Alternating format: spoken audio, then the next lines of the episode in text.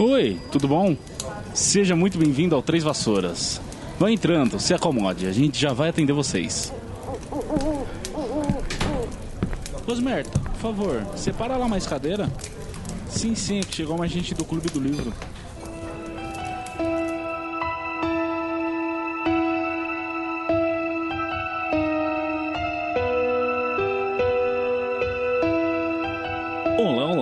Seja muito bem-vindo, seja muito bem-vinda ao Três Vassouras. Acomode-se, pega uma cerveja manteigada, porque hoje iremos falar do nono capítulo de A Pedra Filosofal, intitulado O Duelo à Meia-Noite. Eu sou o Thiago, vulgo James, e aqui sempre junto comigo, sempre na humilde, pra todo rolê, inclusive para apresentar esse podcast, ela, Heloísa Angeli. Oi, gente. Ah, não tem nenhuma piada dessa vez. né? Não tem. Esse é um episódio sem graça. É um episódio sério. Não vai ter nenhuma piadinha hoje, a gente vai ser sóbrios. Eu, eu sou uma pessoa muito sem graça pra pensar numa piada espontaneamente. Eu precisaria planejar. Não, tranquilo então. A gente também não tem nenhum recado assim, né? Quer dizer, teve o meu Quem Sabe Mais. E aí eu roubei. Não, quer dizer, não eu, eu corri atrás. Eu dei recurso lá, né, pra quem ouviu. Porque tinham me roubado na cara dura, né? e aí depois me, o Bruno, que, que eu achava que era o meu amigo, Heloísa, me apunhalou nas costas, você acredita? Por quê? Porque ele me.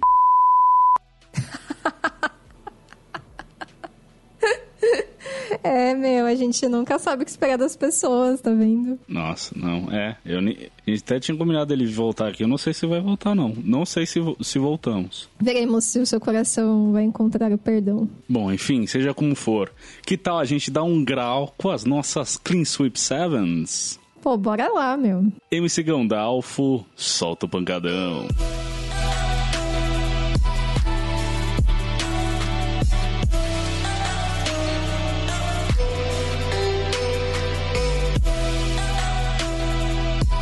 Começam aí as aulas de voo com vassouras. Tem vários alunos que estão bem apreensivos, inclusive o Neville, que não derrete nenhum caldeirão, mas também não termina o capítulo livre de acidentes. Aliás, no episódio passado, a gente falou que ele derretia o próprio caldeirão, né? Pois é, só que não foi. Ele derrete o caldeirão do colega, o Simas, errata nossa aí. Fora isso, o Draco causa, o Harry descobre um novo talento e depois de um passeio noturno um tanto assustador, acaba tudo bem. Eu gosto que a gente é muito comprometido com trazer sempre veracidade nas nossas afirmações, né? Por mais pequeno que seja o detalhe que a gente ouve, a gente volta aqui e se corrige. Deve ser a mesma postura de muitos portais, muitos podcasts aí, né? Fica o shade pra todos vocês. Isso aí. Mas bem, a gente decidiu estabelecer bem a estrutura de como vai ser essa nossa análise desse nono capítulo, então a gente vai dividir ele em três momentos. Sendo que o primeiro vai ser com relação a essa aula de voo cheia de surpresas, segunda vai ser com relação à bronca, que não é bem uma bronca, e o terceiro, que a gente vai tratar exclusivamente desse passeio noturno. E eu gostei que eu falei que a gente vai falar exclusivamente, só que eu sou o rei das digressões, então isso nunca vai acontecer. Olha, olha a ironia dramática aí. É, tudo mentira. Eu tô, tô relendo Desventuras em Série, né? Porque, enfim, vou manter segredo aí. Aí eu tô cheio dessas, desses termos aí do Lemon Snicket. Tanto que, ó, ó, Adoro. ó, ó como eu vou abrir, hein? E tal como Aristóteles, começaremos pelas coisas primeiras. Nossa, mas é muita cultura nesse programa, meu Deus. Eu nem sei se é Aristóteles que fala isso mesmo. Assim. Eu acho que de fato é o Aristóteles. Na poética, né? Sim. Bom, o capítulo abre, então, né? Já que a gente começou pelas coisas primeiras, com a gente descobrindo que o Harry odeia o Draco mais do que qualquer pessoa no mundo, até mesmo mais que o Duda, como se isso fosse possível. Então, calcula o grau de chatice que não deve ser esse Draco Malfoy, né? E aí, pra alegria tanto do Harry quanto do Rony, eles descobrem que além das aulas de poções, a aulas de prática de voo com vassouras também serão compartilhadas com o pessoal da Sonserina. Eu acho que o pessoal de Hogwarts faz essas coisas de propósito, assim, põe as casas rivais juntas já pra adicionar emoção à vida dos estudantes. Ou então aquele esquema, né, de qual o melhor jeito de você fazer duas pessoas se gostarem? Amarrar o burro dela juntas, tá ligado? Tipo, colocar Não. um problema em comum. Isso é uma referência? É. Amarrar o quê? O burro? Ah, é alguma coisa assim no. Tem na família moderna. Sabe aquela série? Que é, ah, sei, mas eu não assisti, eu só sei da existência, puxa. Ah, aquela coisa de professor, né? Que, quem nunca passou por isso na escola primária? Tipo assim, você odeia seu coleguinha, vai ter que fazer o trabalho com ele. Exatamente, mas não, não dá nada nunca certo. Nunca funciona, né? isso nunca funcionou na história. Mas enfim, voltando, antes que nem começou o episódio já estamos cheios das digressões, né? Exatamente. Bom, mas além de ter que compartilhar as aulas de voo com o pessoal da Sonserina, o pessoal da Grifinória também tá um pouco apreensivo, porque muita gente ali nunca voou de vassoura antes, né? É o caso da Hermione, o caso do Neville. O caso da Hermione é porque ela é nascida trouxa, então impossível ter contato com isso, né? E o caso do Neville é que por mais que ele tenha sido nascido bruxo, é, a família nunca acreditou muito, assim, né? Nunca quis que ele pegasse uma vassoura porque ele já sofreu, já sofreu acidentes o suficiente estando no chão. Imagina no ar, né? Como que ia ser pra essa criatura. E aí a Hermione, que é a CDF, né? A Caxias da história, ela foi atrás de livros para aprender mais sobre voos. E aí é citado pela primeira vez um livro que a gente tem aqui no mundo real também, né? Que é o Quadribol através dos séculos. E lá ela pega vários macetes que ela também passa pro Neville, né? E para quem quiser ouvir acerca desses macetes aí, né? E é meio que impossível da gente não comentar acerca desse livro, conforme a gente for fazendo as análises, mas a gente vai ter um episódio exclusivo só para tratar tanto do quadribol através dos séculos, como do Animais Fantásticos. Nossa, né? você já tá prometendo mesmo? É, é, certo essa coisa dos episódios exclusivos? Eu tô muito feliz. Sim, ué, são dois livros muito bacanuchos, né? Como que a gente não ia falar deles?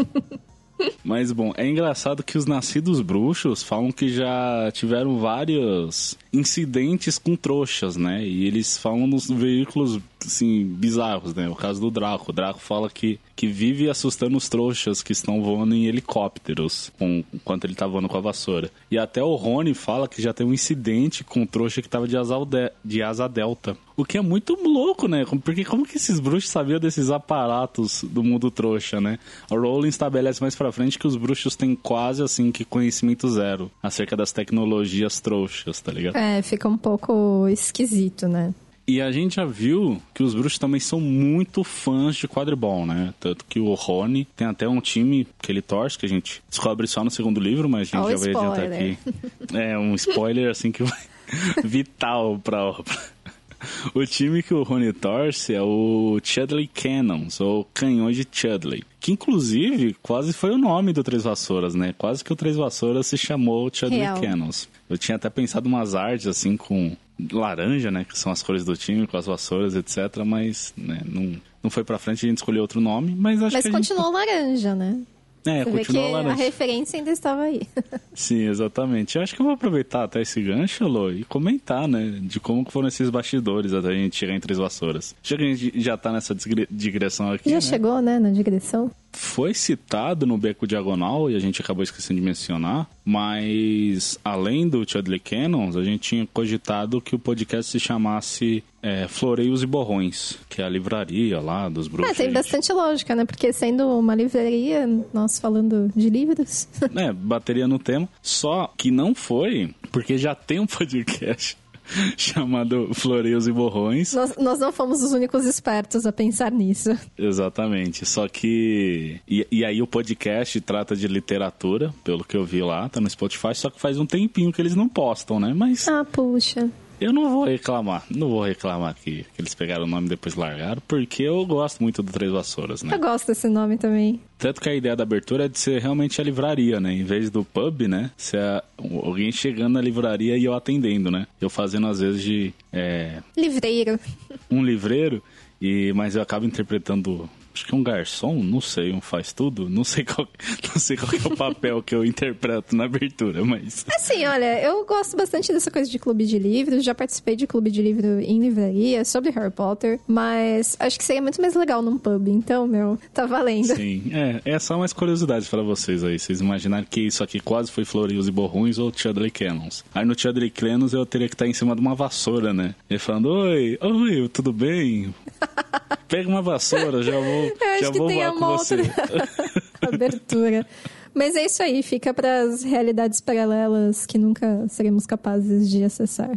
O Rony é tão fã de quadribol que ele chega pro Dino Thomas, que finalmente foi mencionado, e fica questionando qual é a graça de um jogo que ninguém voa e só tem uma bola.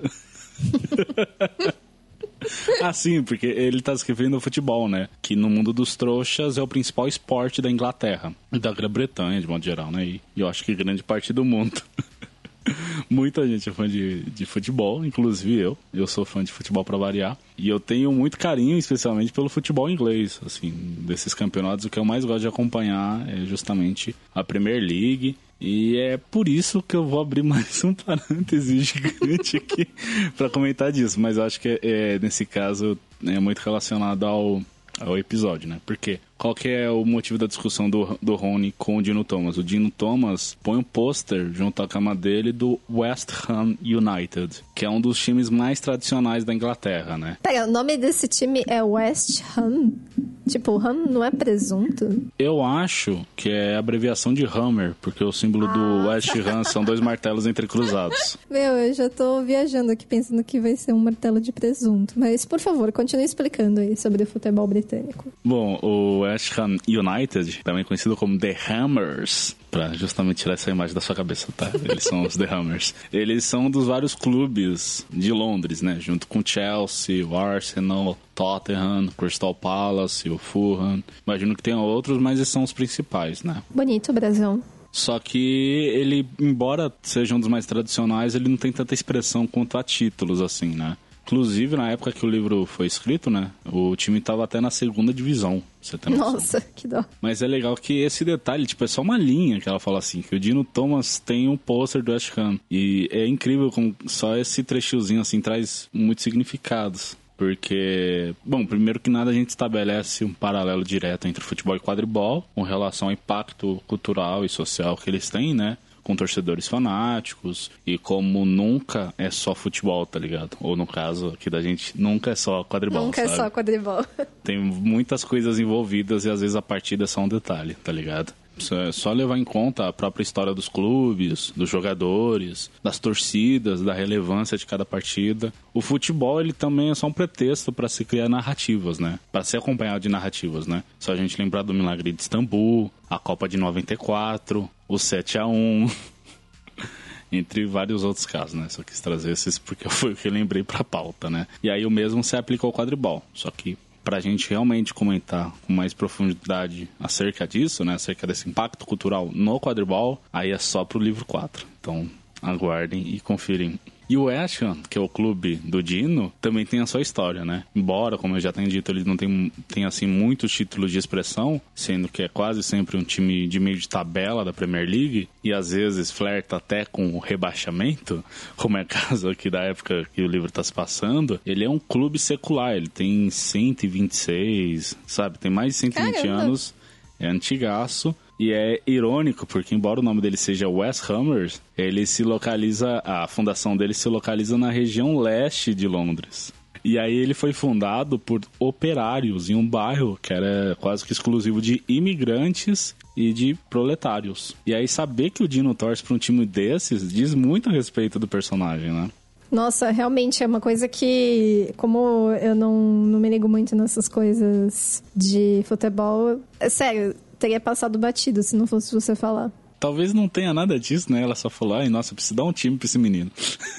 É, mas é aquilo que a gente sempre fala, né? A coisa vai para além do autor. Na medida em que ela deu esse time para esse menino, isso adicionou camadas de significado aí à, personagem, né? Uma personagem secundária mais relevante. Bom, mas acho que, acho que já tá bom de futebol, né? Quem, os que não são fãs podem ficar aliviados porque a gente vai voltar pro capítulo agora. Bom, a gente tá de volta num grande salão, onde a gente tá tendo café da manhã. E aí o correio matinal chega com o Neville recebendo um presente, no mínimo curioso, da avó dele, que é o quê? Um lembrol.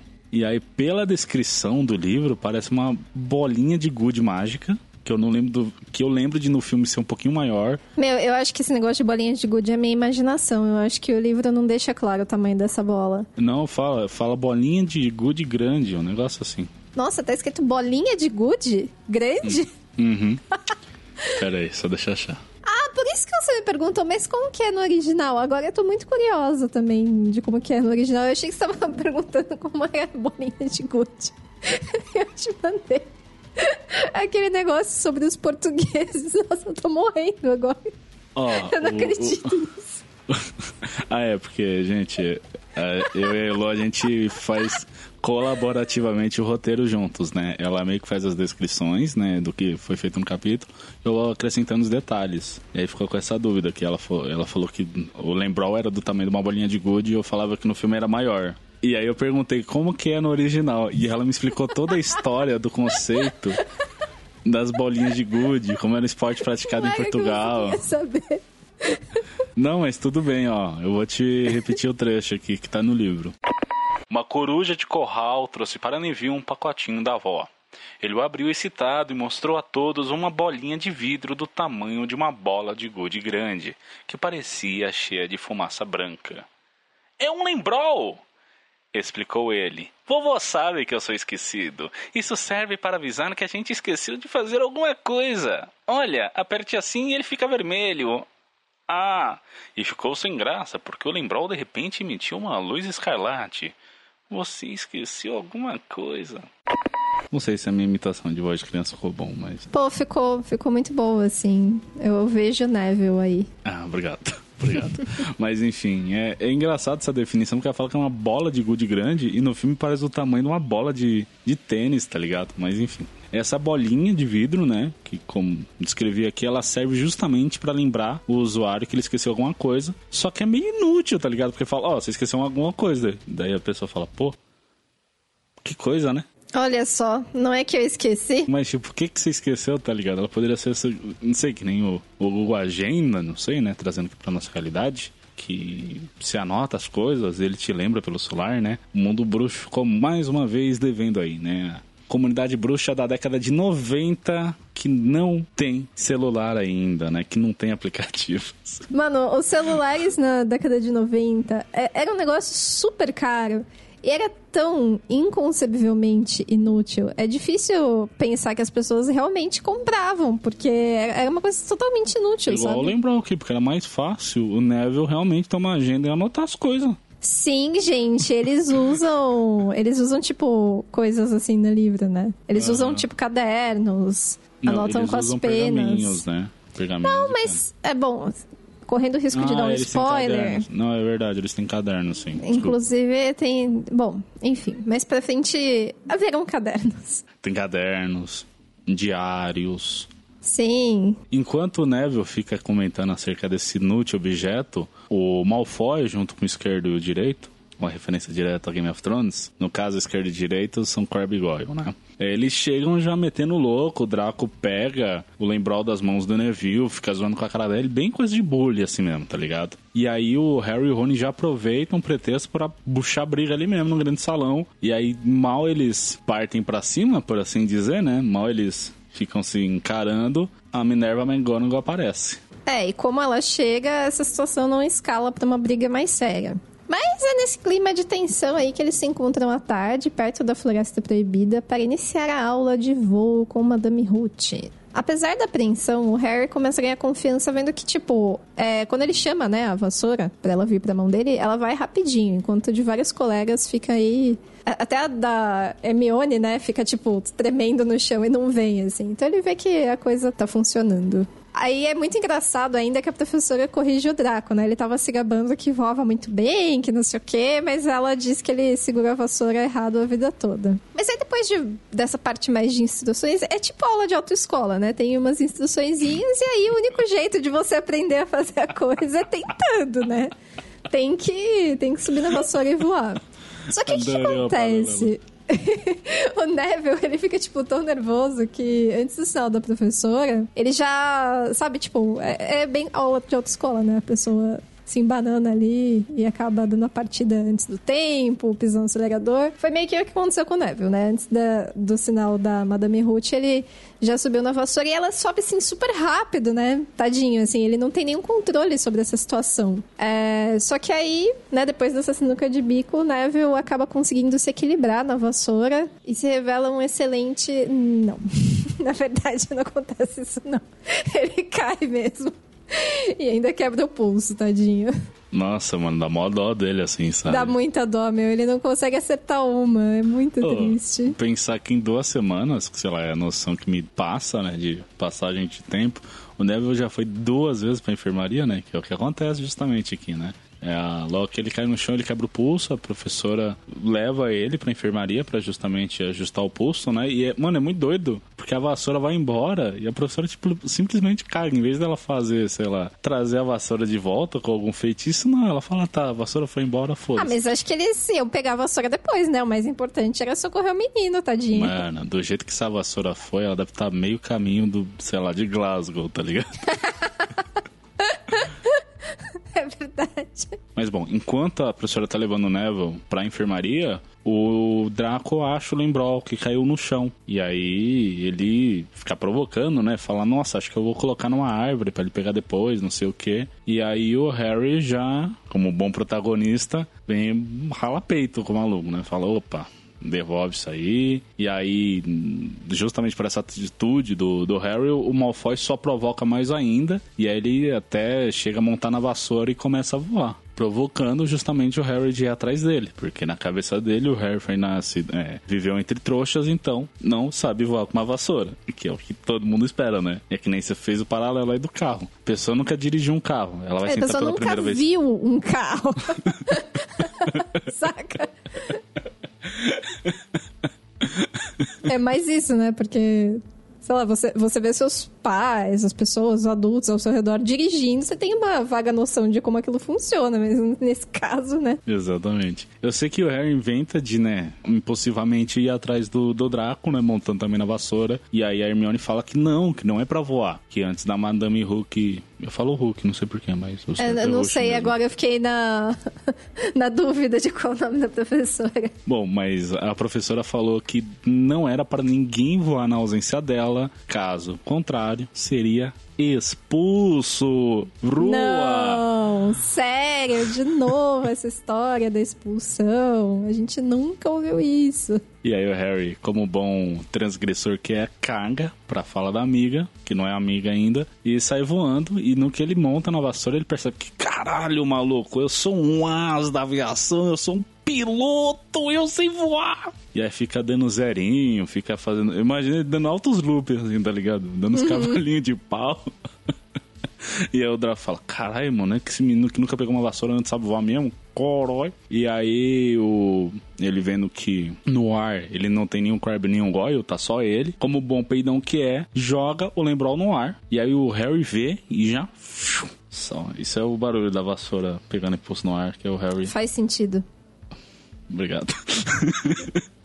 Dando um mergulho, mano. É, que é, né, literalmente o cara virar 90 graus para baixo e, e de contra o chão, né? E aí nessa ele pega o, o Lembrol majestosamente e aí volta a pousar com o objeto nas mãos, etc. E aí ó, o pessoal, todo mundo aplaudindo, fala: Nossa, tu é foda, que maneiro, tu sabe voar, tu é o bichão mesmo, doido top. E aí a gente até vê nessa interação, né, entre desde a provocação do Draco até o Harry no ar e pegando o Lembrol, que é revelado o nome de duas personagens que a gente só tinha visto o sobrenome no capítulo O Chapéu Seletor, que são a Parvati Pátio e a Pansy Parkinson. Finalmente se confirma o nome delas aí. Eu sei que é uma informação mega importante que eu precisava trazer aqui. Ah, não, mas elas, elas aparecem bastante durante a série, né? Mas como tudo na vida não é para sempre, a alegria dura pouco. E o pé do frango azeda quando os alunos são agraciados com a presença da professora Minerva McGonagall.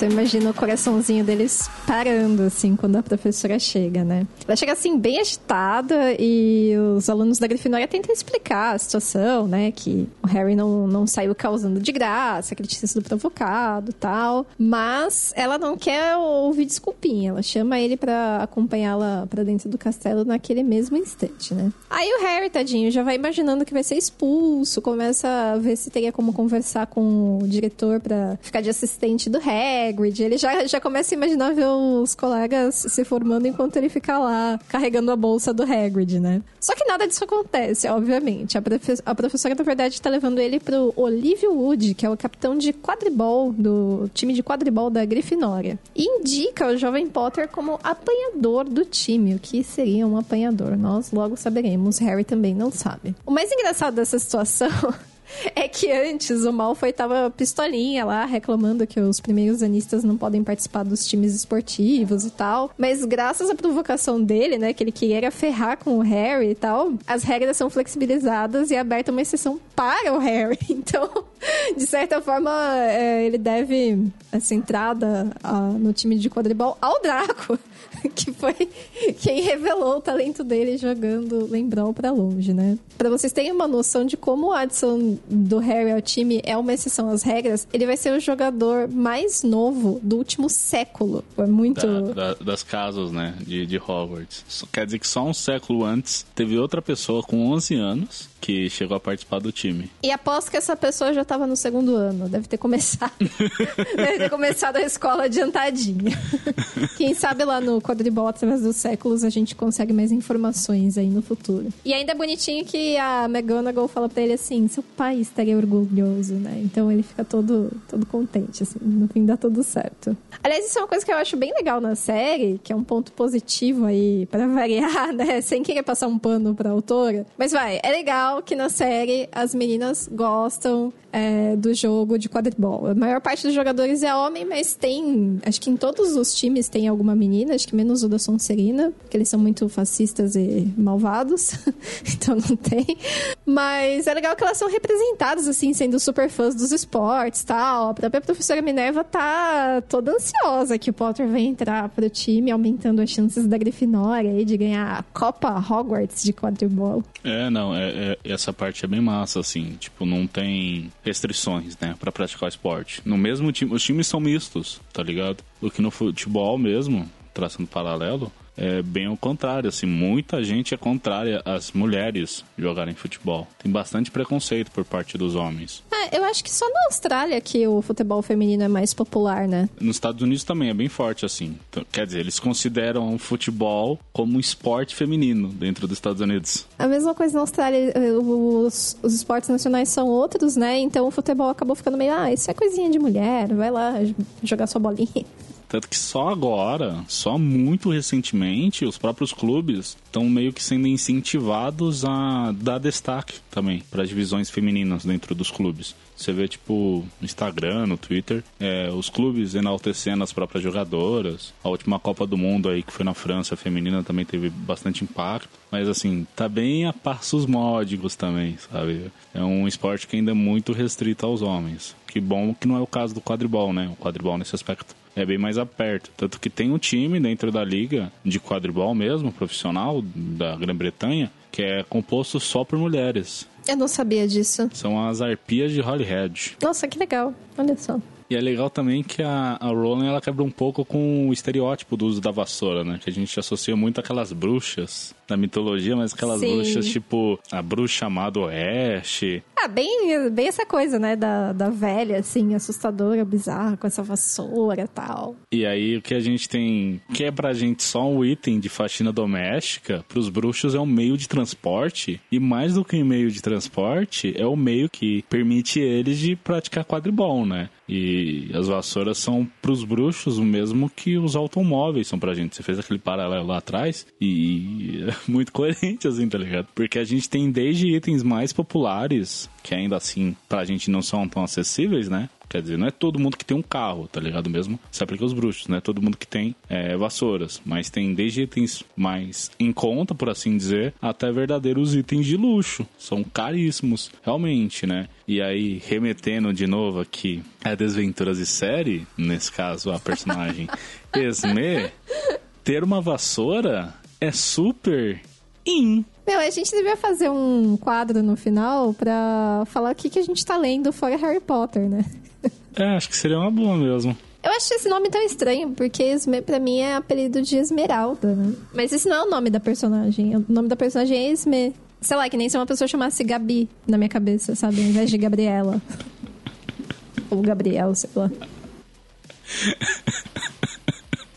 Pô, para, é sério. Não, é, é porque eu tô pensando que é assim. um é, ponto, mas é que a maioria dos nomes se formam assim, tipo Ah, é? Maria Ângela. Maria Ângela é a junção de Maria com Ângela. Nossa, mas esse nome existe? Eu nem sabia. Eu, é, eu conheci uma Mari Carmen. O que, que é Mari Carmen? Junção de Maria com Carmen. Nossa, mas eu nunca ouvi, assim... Mas na verdade, comigo foi o contrário. Quando eu era criança, eu tinha uma professora que chamava Maria Helena e o pessoal chamava de Marilena, assim, sei lá, né, falando rápido. E aí eu fiquei chocada quando eu descobri que o nome dela não era Marilena, mas Maria Helena, sabe? Mas às vezes os nomes se, formam dessas junções, assim. E aí eu acho que é um pouco disso. Talvez lá atrás existissem várias esmeias e várias raudas. Que virou esmeralda. É lógico assim. não, não faz super sentido meu raciocínio. não, faz Elô? total sentido. Aí o pessoal deve achar que você se chama Elô. É, olha só. Deve ter tido muitas Elôs e muitas Isas. Ai, E virou. Heloísa. Mas voltando aqui pro capítulo. Depois que ocorre É todo esse voltar. rebuliço, o Harry reencontra com Rony, com os irmãos, no grande salão. Isso já na janta, né? Daí o Fred e o George parabenizam o Harry por entrar no time. Eles falam que eles são os batedores. E aí eles se despedem, dizendo que vão se encontrar com o Lino Jordan, porque acham que o Lino Jordan descobriu uma nova passagem secreta. E olha como é legal que desde o primeiro livro ela já traz isso. Porque, pra variar, vai repercutir lá na frente. Olha só, tinha que ter um bingo do, do Três Vassouras, né? O momento que a gente vai falar que vai reper... algo que aconteceu agora vai repercutir lá na frente. Sim, precisava. E ó, eu vou dizer que só pela primeira vez, lendo esse capítulo, eu notei nesse detalhe. Eu nunca tinha me ligado que eles falam isso da passagem secreta. E sabe quem mais aparece? Quem mais aparece? O Draco, pra variar, pra encher o Ah, lógico, saco. Ele tinha que estar lá, né? E aí ele vem zoando o Harry, achando que ele vai ser expulso. E aí o Harry não vai levar desaforo pra casa, como minha mãe falava. Então, e aí fica naquele troca-rabo do, do caceta. Ele fala que o Draco só é corajoso agora porque tá com os amigos, né? Com o pé no chão, porque quando tava voando era bem diferente, né? E aí surge o desafio, né? O Draco, querendo responder à altura, chama o Harry pro X1, que é justamente daí o motivo do nome do capítulo. Pois é, esse nome de capítulo é estranho, né? Porque é uma coisa que acaba sendo. Assim, pra mim, pelo menos, a aula de voo é bem mais marcante. Mas de qualquer forma, né? Os meninos combinam de se encontrar na sala do troféu depois que todos estiverem dormindo para um duelo bruxo. O Rony mal termina de explicar pro Harry o que, que é essa tradição aí, como é que funciona, quando a Hermione aparece de novo, né, de forma nada eficiente, tentando convencê-los a ignorar o Malfoy. Lógico que isso não dá certo. Tadinha. E ela aponta que perambular pelo castelo é contra as regras, tal, que eles podem perder pontos pra casa, coisa assim. Mas afinal de contas, o que é um duelo bruxo exatamente? Bom, eu acho que é uma inspiração direta daqueles duelos que a gente tem, né? Em filmes de época, etc. Que as pessoas faziam isso justamente que o Draco fez, né? Chamar pro X1, chamar por duelo por conta de alguma desavença entre as duas partes. E aí meio que a diferença aqui é que em vez de pistolas, que costuma ser feito, tem até com Com espada, né? ou espada também. É verdade, né? Antes de pistola era, era É, eu, eu acho que a gente tem mais a ideia da, da pistola, né? Eu não sei.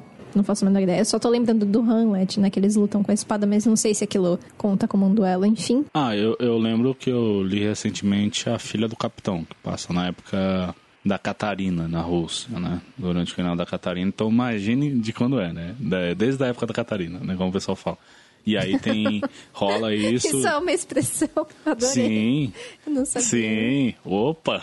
Minha mãe me falando. E aí no livro, o, dois personagens lá têm suas desavenças e um chama o outro pro duelo e eles duelam com sabres. Ah, então tem. Não, não é alucinação minha. Mas também tem o, o com pistola, né? Quando já, já desenvolveram as armas au- automáticas, ou enfim, Uhum. o uso da, das pistolas que a gente tem hoje em dia, ou até aquelas mais É, antigas, acho né? que são das mais antigas, né?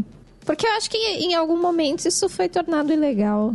Essa tradição do duelo, né? A diferença é que aqui eles fazem com varinhas, mas também tem esse conceito de chamar o padrinho, etc. Eu nunca entendi a real de qual que é o uso do padrinho para esses duelos. Mas aqui o Rony explica. O padrinho fica lá para tomar o seu lugar se você morrer. Então é tipo, sei lá, Marvel vs Capcom, que e se você, você entra com um personagem. Se morrer, vem a duplinha, né? Aí vem o outro, te substitui, tá ligado? Um Gente, mas que coisa match. inútil. Se o cara morreu, ela já acabou, foi resolvido, sabe? Mas tá, não vou nem tentar entender. E aí o Harry fala: caralho, morrer, mano. Morrer, velho. No que, que você Porque me eu meteu? me meti, né? É. E aí o Rony fala: não. Vocês nem manjam de feitiço, bicho. Tô guarda a varinha na caixa ainda, mano. Relaxa aí. Não, o máximo que vai acontecer é vocês trocar meia dúzia de faísca e sair no soco. É muito doido, né? Porque nesse primeiro livro a Rowling trata a magia de uma forma muito diferente do que a gente vai ver depois. Porque tem um determinado momento do capítulo que o Rony fala assim: Olha, se ele porventura te jogar algum feitiço, imagina uma criança de 11 anos falando porventura, né? Mas a narradora usa entrementes, então tá suave. É, você desvia, tá? Porque eu não lembro como que fecha o corpo. E, mano, nunca mais é mencionado esse como fechar o corpo, tá ligado? Pra frente a gente até vê uns feitiços de proteção, mas nada assim, sabe? Com relação a você se auto-enfeitiçar pra fechar o corpo, ou qualquer coisa do tipo assim, sabe? E como eu brinquei, é, a molecada é tão inexperiente pra duelar que o Harry literalmente guarda a varinha dele na caixa que veio. Porque mais pra frente, depois a gente vai ver que o Harry usa como se fosse uma espada numa bainha, sabe? Só que aí ele usa o cos do jeans. Isso quando ele tá de jeans, tá ligado? Que estiloso. Bom, quando chega a hora dos meninos discretamente deixarem a sala da Grifinória, né, pra se encontrar com o Draco, a Hermione surge de novo com os mesmos argumentos, falando que eles vão perder pontos pra casa, não sei o quê. Só que ela acaba presa pra fora da casa, junto com eles, porque ela saiu falando essas coisas. E a mulher do quadro, né, que guarda a passagem, também resolveu dar o rolê noturno dela, visitar os outros retratos. Então, é, ela acaba ficando pra fora junto com os meninos, né, e acaba é, perambulando pelo castelo à noite, quebrando justamente a regra que ela queria impedi-los de quebrar. Ironia dramática. Ironia dramática. e o grupinho aumenta, porque logo eles acabam encontrando também o Neville, que ele estava voltando aí da sua pequena estadia na enfermaria, com pulsos curados, mas a memória é tão ruim quanto antes, né? Ele não lembra a senha, não lembrava nem o caminho, ele ficaria perdido pelo castelo. É, mano, é muito engraçado que o Neville nunca lembra. Ele precisa muito de uma agenda. Ah, não, na verdade ele não precisa. Eu, eu lembro do bagulho no terceiro livro, era melhor Exatamente, ele não era anotado. melhor ele não fazer isso. Ele podia escrever no pulso, gente, sabe? É, tatuar. É, Imagina o menino todo o todo, né? Mas... Em sete anos de senhas que mudam, sei lá, cada quinzena, Não, ele, imagina. tinha que treinar a memória dele e conseguir lembrar essa porcaria. Come peixe, come peixe, né? Que aí você lembra das coisas. Enfim, o grupo cresce e eles seguem pra sala dos troféus. E é engraçado que o Rony dá uma bronca na Hermione no Neville, né? Porque não queria, era pra ter sido só duas pessoas e apareceram mais duas pessoas. E aí isso aumenta a chance deles serem pegos, né? E ele fala assim: olha, se a gente for pego, eu juro que eu vou aprender o feitiço do morto-vivo pra usar em vocês. Só que, gente, no capítulo anterior não tinha sido estabelecido que o feitiço do morto-vivo, na verdade, era a poção do morto-vivo É, ele nem sabe do que ele tá falando. e servia pra ajudar as pessoas a dormirem. Eu aprendi por conta própria porque eu falei merda servia nessa poção. Pois é, também. você aprendeu, o Rony não.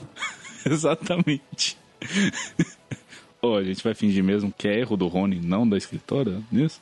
Porque- Eu acho que é erro do Rony. Eu não acho que é um erro da escritora. Eu acho isso totalmente plausível que seja um erro do Rony, porque ele é um aluno novato, ele tá aprendendo as coisas, ele não é um aluno, tipo, super estudioso e bonzão, assim, que nem a Hermione, e ele se confundiu. Era uma poção, ele já achou que era um feitiço, e por causa do nome, ele presumiu que serve pra uma coisa que não é a utilidade da poção, no caso. Ó, gente, vocês estão vendo que quem passa pano pra Rowling aqui Não. é a Heloísa, não sou eu. Só nesse caso aqui, que eu acho que é um erro do Rony. Passar pano pra Elo, Rowling não, jamais. Tô... Fez sentido o teu raciocínio, realmente. Eu achava que ó, ficou muito pra mim que era erro da, mas Eu acho que assisti muito aquele canal Super 8, sabe? Que ele sempre fica tentando achar uma razão para o erro não ser um erro, assim. Tem várias que ele justifica, o Otávio Uga. é muito bom esse canal, realmente, Ela muito também legal. gosta, é muito bom. Bom, eles chegam na sala dos troféus, mas quem aparece por lá não é o Draco, mas sim o zelador Filch e sua gata, a Madame Nora. E, mano, a gente percebe aí o plano maquiavélico do Malfoy. Que ele marcou o encontro e não foi pra justamente sabotar os meninos, né? Em vez disso, ele avisou o Filch que alguém ia estar por lá. É uma covardia sem tamanho. Nossa, é inacreditável, mano. Como o Draco é bundão, velho. Eu relendo os livros, ele é muito, muito bundão. Meu, sim, relendo assim com atenção, né, pra gente fazer os episódios e tal, é uma experiência totalmente diferente. Ele, ele é muito bundão, ele é muito babaca. Não dá para entender como as pessoas podem gostar dele. Realmente gostam do Draco dos fanfics, porque do livro não tem como, meu. Mas, é, tipo, eu não sei se é por competência do, do Filt ou se os meninos estavam ligeiros, eles conseguem sair da sala antes que o zelador chegue, né? E aí, nessa, né, eles estão em fuga e no meio da fuga eles trombam com pirraça, que pra variar só enche a porra do saco, é, ameaça delatar os meninos. E aí ele faz. Ele meio que ameaça o Rony. Nem lembro qual é a cagada que o Rony faz. Eu sei que o Rony tenta fazer alguma coisa com o Pirraça. E é o Pirraça, de fato, Ele empurra eles. o Pirraça, né? Ele fica bravo. É estranho esse conceito dele empurrar o Pirraça, né? Mas enfim.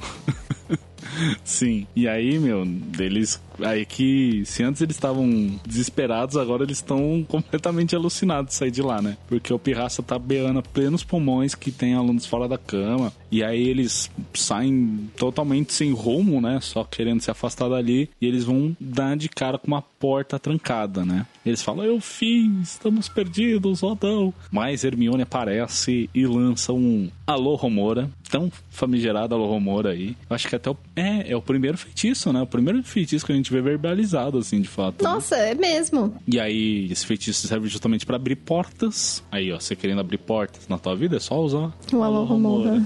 E aí eles entram no cômodo, né? Só que às vezes, sei lá, acho que só às vezes, algumas portas estão trancadas por um motivo. O que é o nosso caso, porque a porta estava trancada, porque do outro lado da porta tinha um cachorro enorme de três cabeças. E aí, no que eles veem o cachorro gigante, eles conseguem fugir. Eles têm a sorte que o cachorro ficou tão assustado quanto eles. É o cachorro ou os cachorros? Não, é um cachorro com três cabeças, então é o cachorro. O cachorro, enfim, o cachorrinho fica assustado.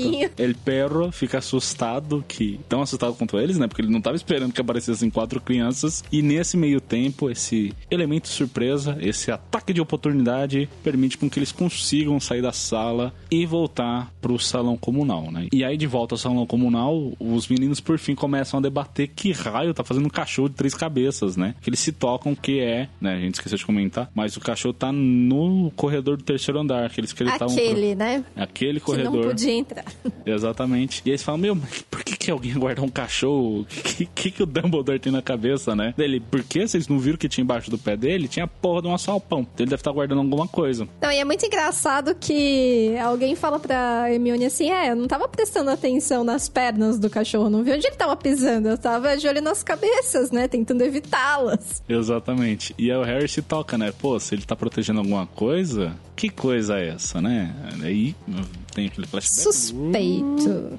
Que o Harry fala, né? Que existem poucos lugares mais seguros do que Gringotts para proteger alguma coisa e um deles é justamente o Hogwarts. E aí ele desconfia que talvez, só talvez, o pacote encardido e encalombado que eles tinham retirado do Gringotts talvez esteja escondido naquele alçapão. Será? Saberemos se sim ou não mais pra frente.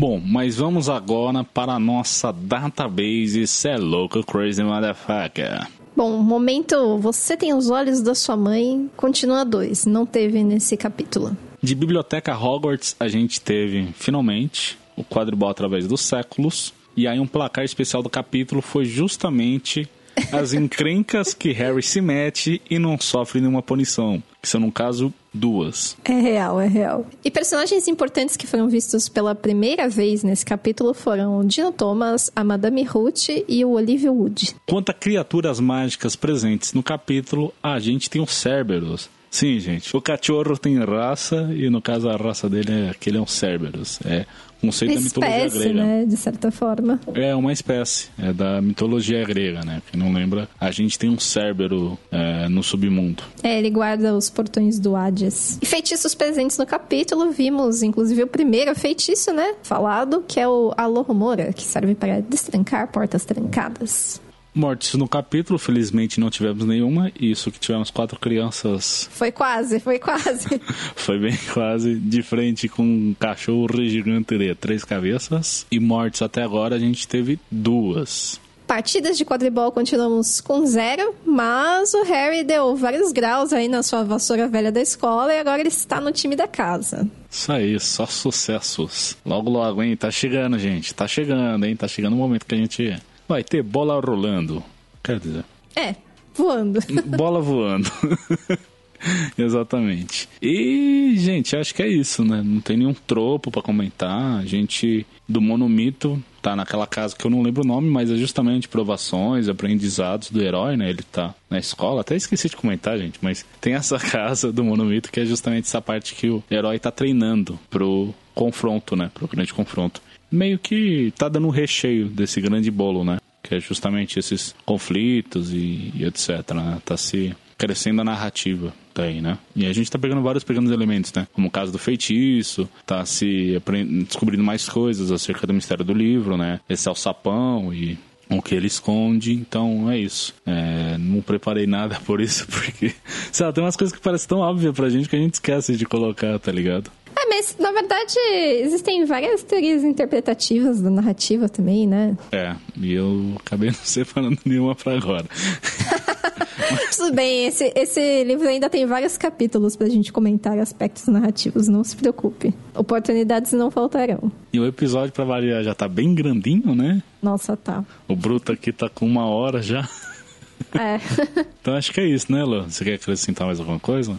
Meu, é isso. Eu acho que desse, desse capítulo, acho que como a gente se aprofundou um pouco mais no quadribol, só foi interessante essa quebra da expectativa, né, das vassouras das bruxas, que, tudo bem, é um meio de transporte, mas acho que é até mais importante pro lance do esporte, foi ressignificado dentro da série de uma maneira bem interessante em relação às lendas originais. Sim, e aí detalhes do quadribol mesmo, e enfim, toda essa cultura das vassouras, né, acho que dá pra chamar assim, meio de transporte, etc. A gente comenta mais pra frente, né, com o capítulo de quadribol quadribol mesmo, né? Capítulo 11. Também, quando a gente for falar só do quadribol através dos séculos, também dá para trazer bastante coisa.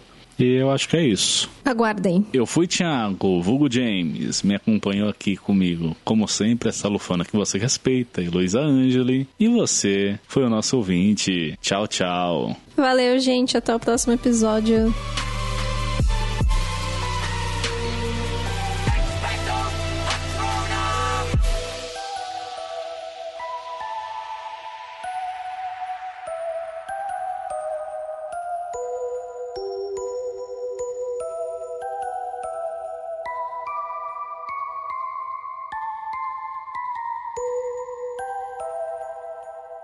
Você mudou o encerramento, Heloísa?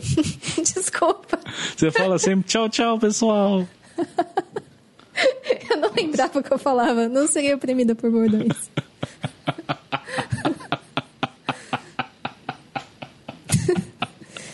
nem, nem no momento de abrir episódio, nem no momento de fechar. Sabe o que é o mais irônico de tudo? Hum. É que a frase eu não serei oprimida por bordões vai virar o seu bordão. Não tem como escapar, meu. É uma dura realidade aí dos bordões. E aí eles vão, então, todos pra sala dos troféus. Do, pra sala dos troféus. Nossa, tá difícil. sala pra, dos troféus. pra sala dos troféus. Não vai, mano. que legal. Eu adoro quando isso acontece. A língua é uma coisa difícil. Enfim, o grupo cresce, eles seguem pra sala dos troféus. Não vai, mano! Não, agora foi. Você falou Nossa. sala dos troféus. Foi sucesso. Enfim, o grupo cresce e eles seguem para a sala dos troféus.